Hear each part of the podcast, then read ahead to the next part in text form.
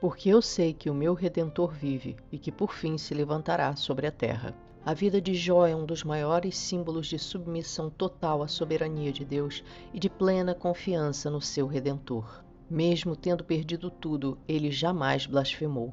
A coisa mais importante que temos de guardar é o nosso coração, porque nele está a nossa fé em Jesus, o nosso redentor. Ela nos impede de blasfemar em meio às tribulações, porque temos a certeza de que, assim como houve um início para o sofrimento, também haverá um fim. Mais do que Jó, que vivia na esperança da vinda do Cristo, nós sabemos que ele vive. Portanto, nas angústias, nos sofrimentos, nas tribulações, lembre-se que o seu Redentor vive e isso lhe trará a paz que excede todo o entendimento para passar por qualquer situação. Ora serão brisas suaves, ora ventos impetuosos, mas é certo que o nosso Redentor vive eternamente e ele se levantará.